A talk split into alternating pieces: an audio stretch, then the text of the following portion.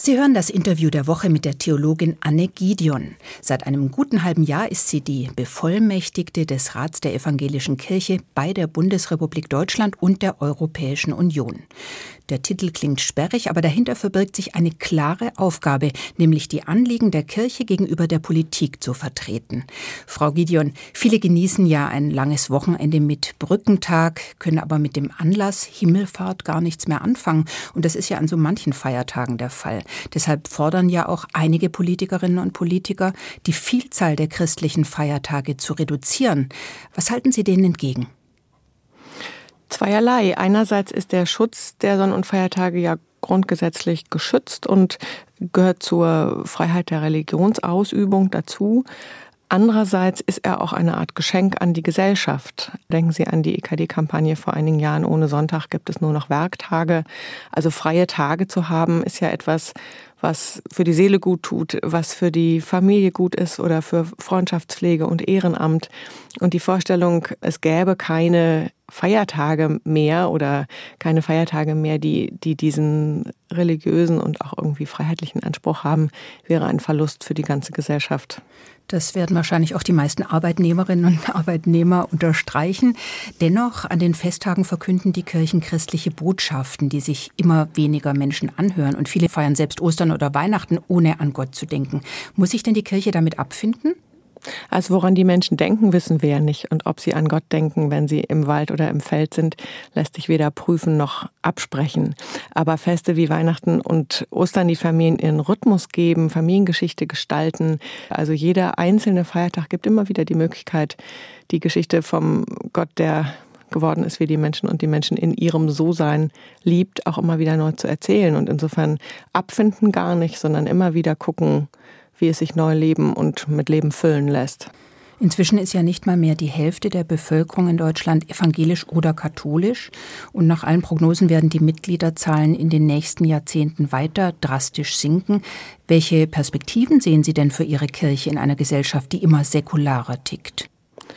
Das beschäftigt natürlich die Kirchen auf allen Ebenen, von der Ortsgemeinde bis zu den Leitungsgremien. Die Kirchen sind sehr große, mitgliederstarke Organisationen. Und trotzdem ist ganz sicher, dass der Modus Mitgliedschaft nicht die einzige Weise ist, weder die einzige Weise zu glauben, noch die einzige Weise, Kirche zu sein. Und damit beschäftigen wir uns schon und werden uns weiter damit beschäftigen müssen. Sie haben immer wieder betont, dass die Kirche unabhängig von Mitgliederzahlen geistliche Angebote machen und eine klare ethische Stimme in der Gesellschaft sein soll. Wie stellen Sie sich das konkret vor? Ich würde nicht sagen unabhängig von den Mitgliederzahlen. Ich glaube, die Mitgliederpflege ist eine ganz große Aufgabe, die Kirchen zum Teil auch nicht gut genug im Blick haben. Also wie tragen wir zum Beispiel im ländlichen Raum dazu bei, dass es Sozialität überhaupt gibt, dass die großen Kirchengebäude, mit denen Menschen sich auch identifizieren, auch gut sein können. Das sind fast immer ehrenamtliche Strukturen, die das halten. Menschen, die in Chören singen, werden nicht nach Mitgliedschaft gefragt. Menschen, die in kirchlichen Bildungseinrichtungen oder Kindergärten teilnehmen, haben immer die Möglichkeit, dort auch zu sein. Also dieses Kirche in der Gesellschaft zu sein, ist eine Frage, von der keine Generation verschont ist. Und die jetzigen Generationen stellen sich dem mit eigener Kraft. Soweit die geistlichen Angebote, die Sie als Kirche auch in einer säkulärer werdenden Gesellschaft weiterhin machen wollen. Außerdem soll die Kirche eine klare ethische Stimme in der Gesellschaft sein, haben Sie vorhin gesagt. Wie stellen Sie sich das konkret vor? Jetzt in meinem Arbeitsfeld der Politik, also dem Kontext des Deutschen Bundestages und der Regierungsmitglieder, bedeutet ethische Stimme einerseits Beschlüsse, die aus den kirchlichen Gremien, also aus dem Rat der EKD oder aus der Synode, aus der Kirchenkonferenz kommen, in die Politik hineinzutragen und darüber im Gespräch zu sein. Es bedeutet auch zu Gesetzesvorhaben zu votieren. Es bedeutet auch öffentlich sich einzusetzen, wie unsere Ratsvorsitzende, wie die leitenden Geistlichen, aber auch viele Ehrenamtliche es tun, ob es in den großen schweren Fragen vom Anfang und Ende des Lebens, ob es zu Krieg und Frieden, ob es zu Armut, Kindergrundsicherung, äh, Naturschutz, Klimawandel, ob es zu diesen Themen sind, sich dazu öffentlich zu äußern, einerseits und andererseits ganz konkret in Projekten im Bereich Asyl und Migration und Flüchtlingsaufnahme ganz konkret vor Ort Menschen zu helfen und Menschen zu unterstützen. Also das Schutzsuchende Hilfe bekommen zum Beispiel ist einfach Teil der biblischen Narrative von Anbeginn. Und das geht auf ganz unterschiedlichen Ebenen, eben von der Verlautbarung bis zur ganz konkreten wärmenden Decke vor Ort. Ein Thema, bei dem die Kirche als ethische Stimme ja sehr gefragt ist, ist die Suizidbeihilfe. Mhm. Nachdem das Bundesverfassungsgericht Ende 22 das bestehende Verbot der geschäftsmäßigen Sterbehilfe gekippt hat, stehen ja jetzt drei Gesetzentwürfe im Raum, die noch vor der Sommerpause im Bundestag debattiert werden sollen. Zwei davon erlauben die Suizidbeihilfe unter bestimmten Bedingungen. Der dritte Gesetzentwurf verbietet die Sterbehilfe grundsätzlich und lässt nur Ausnahmen zu. Wie positionieren Sie sich denn in dieser Debatte?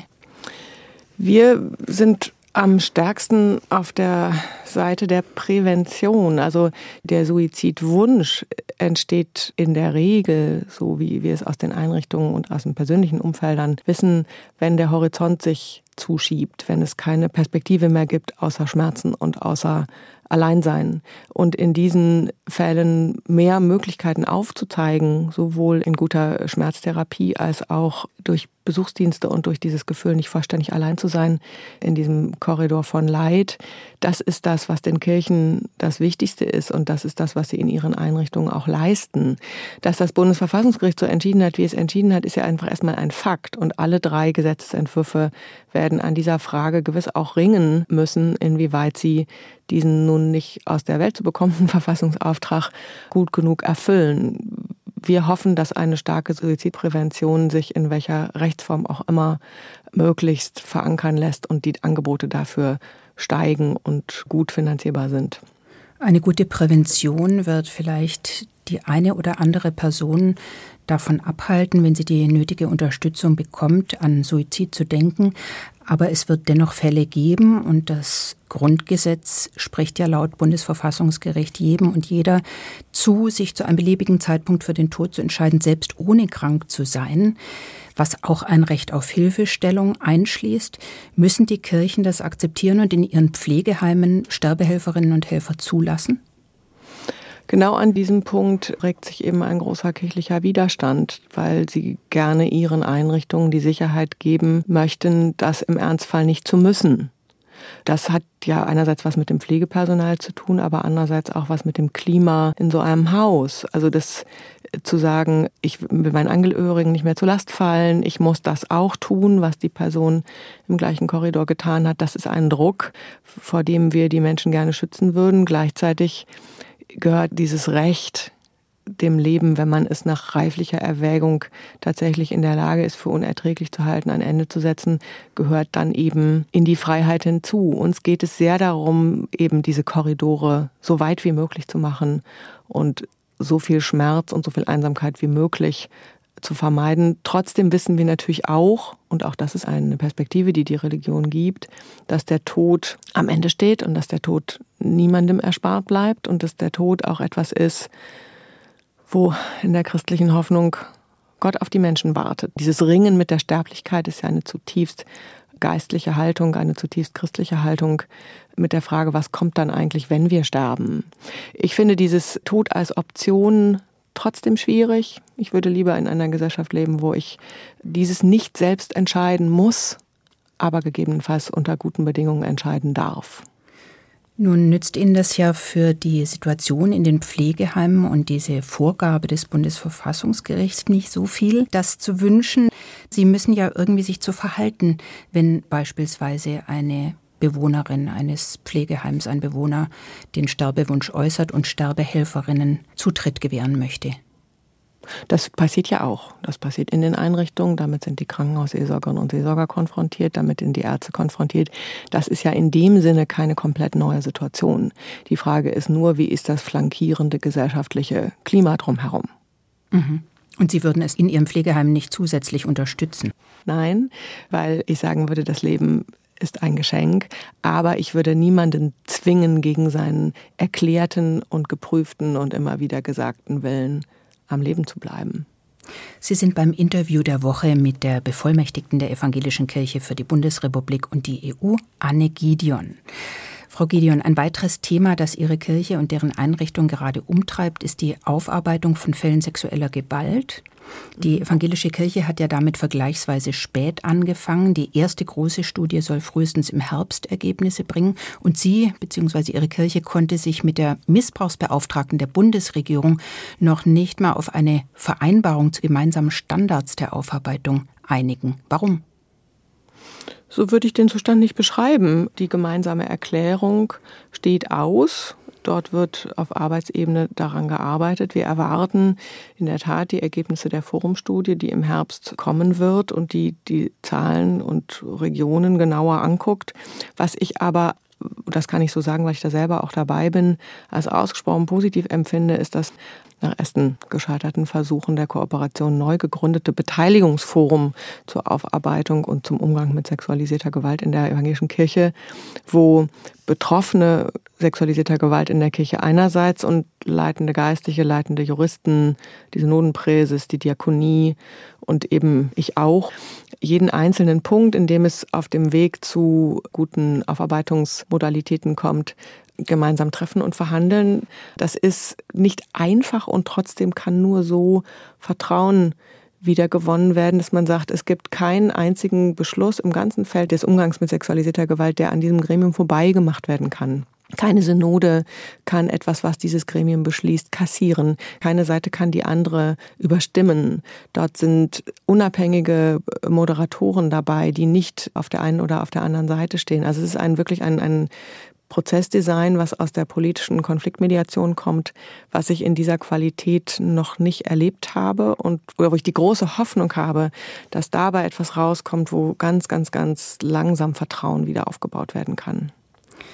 In Berlin wird ja gerade auch um die Zahlungen gerungen, die der deutsche Staat an die Kirchen leistet. Das sind rund 600 Millionen Euro pro Jahr als Ausgleich für Enteignungen von Kirchengütern während der Säkularisation vor rund 200 Jahren. Die Regierung ist ja qua Grundgesetz verpflichtet, diese Dauerzahlungen abzulösen und verhandelt jetzt mit Ihnen die Ablösesumme. Wo stehen Sie da gerade? Ja, die Ampelkoalition hat ja in den Koalitionsvertrag dieses Vorhaben aufgenommen, in einem fairen Rahmen eine Ablöse zu schaffen. Und diese Gespräche sind schon gelaufen und diese Ergebnisse müssen jetzt in den Ländern beraten werden. Und dann müssen wiederum die konkreten Vereinbarungen natürlich zwischen den Ländern und den Landeskirchen getroffen werden. Die Kirchen setzen sich für ein Äquivalenzprinzip oder für ein werterhaltendes Prinzip ein, weil gerade in Zeiten sinkender Mitgliedschaft und gerade in Zeiten eigentlich eher wachsender gesellschaftlicher Herausforderungen es wichtig ist, dass die Kirchen mit diesen Ablösungen in der Lage sind, einen Kapitalstock so aufzubauen, dass sie eben unabhängig, staatsunabhängig davon ihre Haushalte weiterlaufen können. Dieses Geld ist ja in dem Sinne nicht über, sondern es ist Teil der Personalsituation, der Gebäudesituation, laufender Verträge. Insofern, es steht den Kirchen nicht wirklich zur Disposition, in einem solchen Umfang auf Werte zu verzichten. Dass man dann vor Ort jeweils schauen muss, in welcher Form das gehen kann, über welchen Zeitraum, in welcher Höhe, in welchen auch geldwerten Vereinbarungen, das wird sich zeigen. Der Werterhalt ist natürlich etwas, was erstmal in unserem Interesse ist. Ich versuche es mal konkret zu machen. Immer wieder wird das gut 18-fache der jährlichen Staatsleistung vorgeschlagen. Das wären gut 11 Milliarden Euro, die die Länder, weil sie ja den Rechtsnachfolgerinnen der damaligen Reichsstädte und Grafschaften sind, insgesamt an die jeweiligen Bistümer und Landeskirchen zahlen müssten. Wie beurteilen Sie diesen Vorschlag?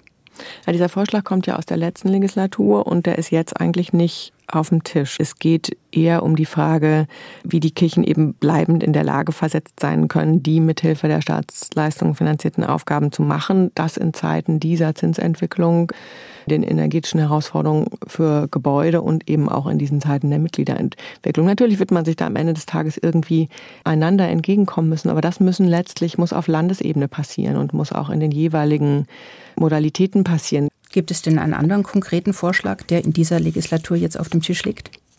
Da liegen finanzmathematische Überlegungen auf dem Tisch. Das, was in dieser Legislatur passieren soll, laut Koalitionsvertrag, ist erstmal ein Grundsätzegesetz. Und das liefert den Rahmen. Und Natürlich ist auch strittig und das ist eine Situation, die hat es so noch nicht gegeben. Darüber werden gewiss später staatskirchenrechtliche Promotionen geschrieben, weil das irgendwie auch Neuland ist. Also die Frage, was ist ein Grundsatzgesetz, also wie viel muss das regeln und was ist adäquat? Das ist natürlich je nach Interesselage umstritten. Und die Frage, wie der Staat einen oder der Bund einen so guten Rahmen schaffen kann, dass in den Ländern dann Modalitäten gefunden werden wollen, die, und das wird gewiss dann erst nach dieser Legislatur sein, davon gehe ich aus, das ist dann Ländersache. Aber in diese Bundesgespräche sind wir eben einbezogen und da ist die Frage, was ist ein guter Rahmen?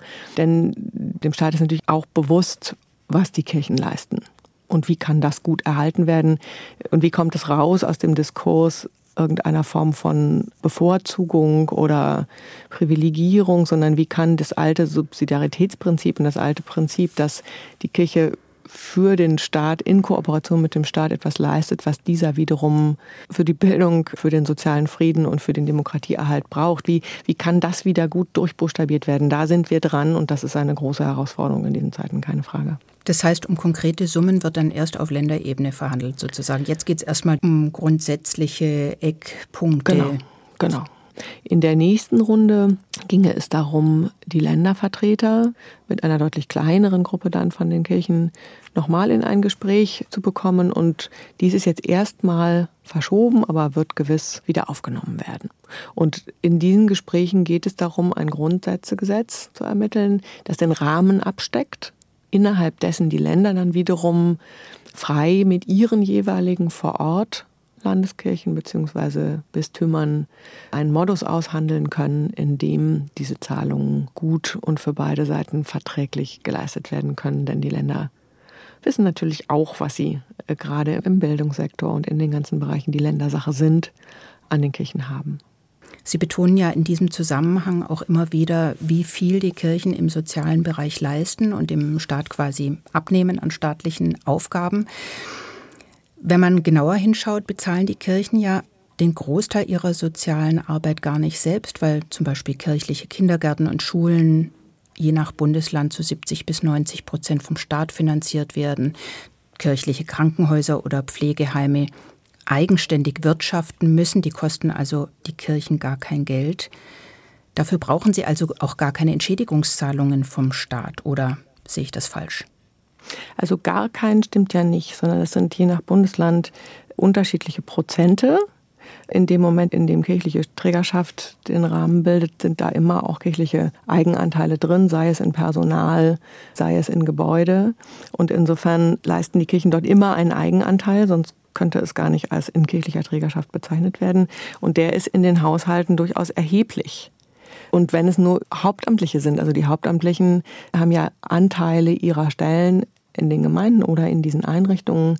Die Hauptamtlichen tragen dazu bei, dass der geistliche Charakter dieser Einrichtung auch ein solcher ist. Das ist etwas, was jede Einrichtung dann wieder für sich selbst durchbuchstabiert. Wir sind eine kirchliche Einrichtung. Woran merkt man das eigentlich? Dieses läuft in der Regel dann über das ja auch von der Kirche finanzierte Personal. Insofern, das ist nicht so einfach, dass man sagt, durch die Refinanzierung ist es dann in Wahrheit ein staatlicher Betrieb. Sonst wäre es ja einer. Aber ist es eben nicht. Und den Teil müssen die Kirchen naturgemäß finanzieren und für den braucht es auch diese Haushaltsanteile. Sie sind beim Interview der Woche mit der evangelischen Theologin Anne Gideon. Frau Gideon, Ihr Amt bevollmächtigt Sie ja nicht nur die Anliegen Ihrer Kirche im politischen Berlin zu vertreten, sondern auch in Brüssel. Allerdings regelt jedes EU-Land ja sein Verhältnis zu den Kirchen selbst. Was gibt es denn für Sie in Brüssel zu tun?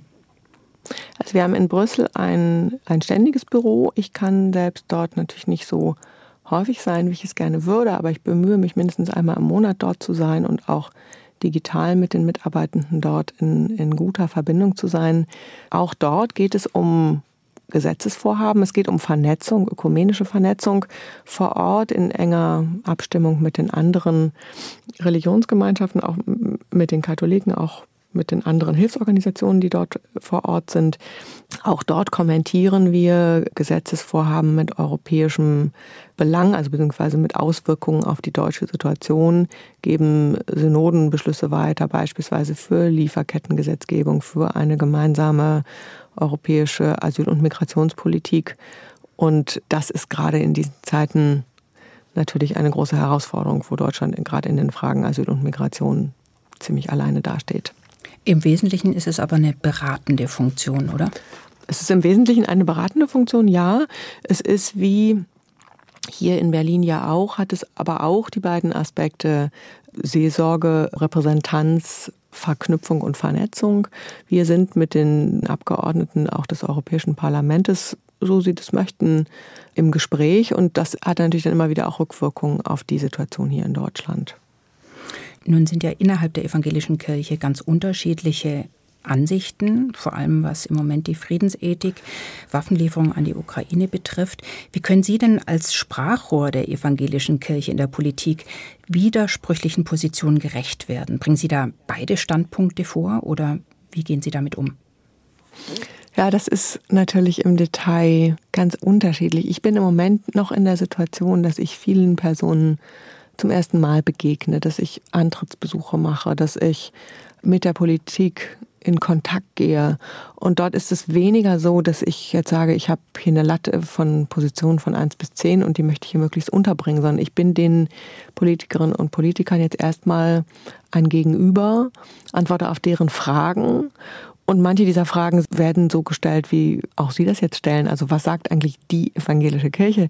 Und da versuche ich das einzuordnen und sage, wir haben kein Lehramt. Und innerhalb der evangelischen Kirche gibt es in der Tat eine pazifistische Fraktion, die sagt, das Primat des Zivilen, das Primat der Verhandlungen und der Sehnsucht und des Kampfes um Frieden ist die vorrangige Perspektive des Glaubens.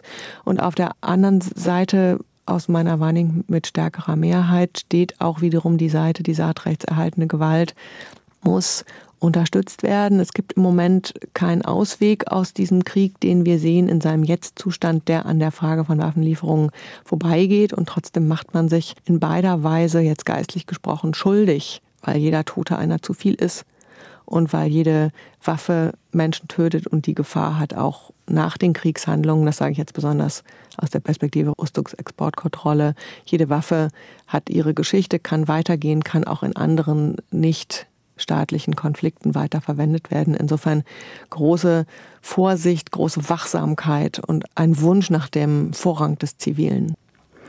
Sie haben vorher die Seelsorgeangebote angesprochen, die Sie gegenüber den Politikerinnen und Politikern haben, von denen einige bei ihrer Vereidigung, also die Ministerinnen zumindest, Minister, ihren Amtszeiten nicht mehr auf Gott ablegen wollten. Wie viel Nachfrage gibt es denn im politischen Betrieb nach Seelsorge? Seelsorge ist ja nicht also auch, das wäre auch von meinem Verständnis her nicht so, dass Seelsorge etwas ist, wo man so wie beim Arzt irgendwie einen Termin bucht und sagt, untersuchen Sie meine Seele auf ihre Schwingungen, sondern eine seelsorgliche Haltung ist etwas, was sich in jedem Gespräch entwickeln kann.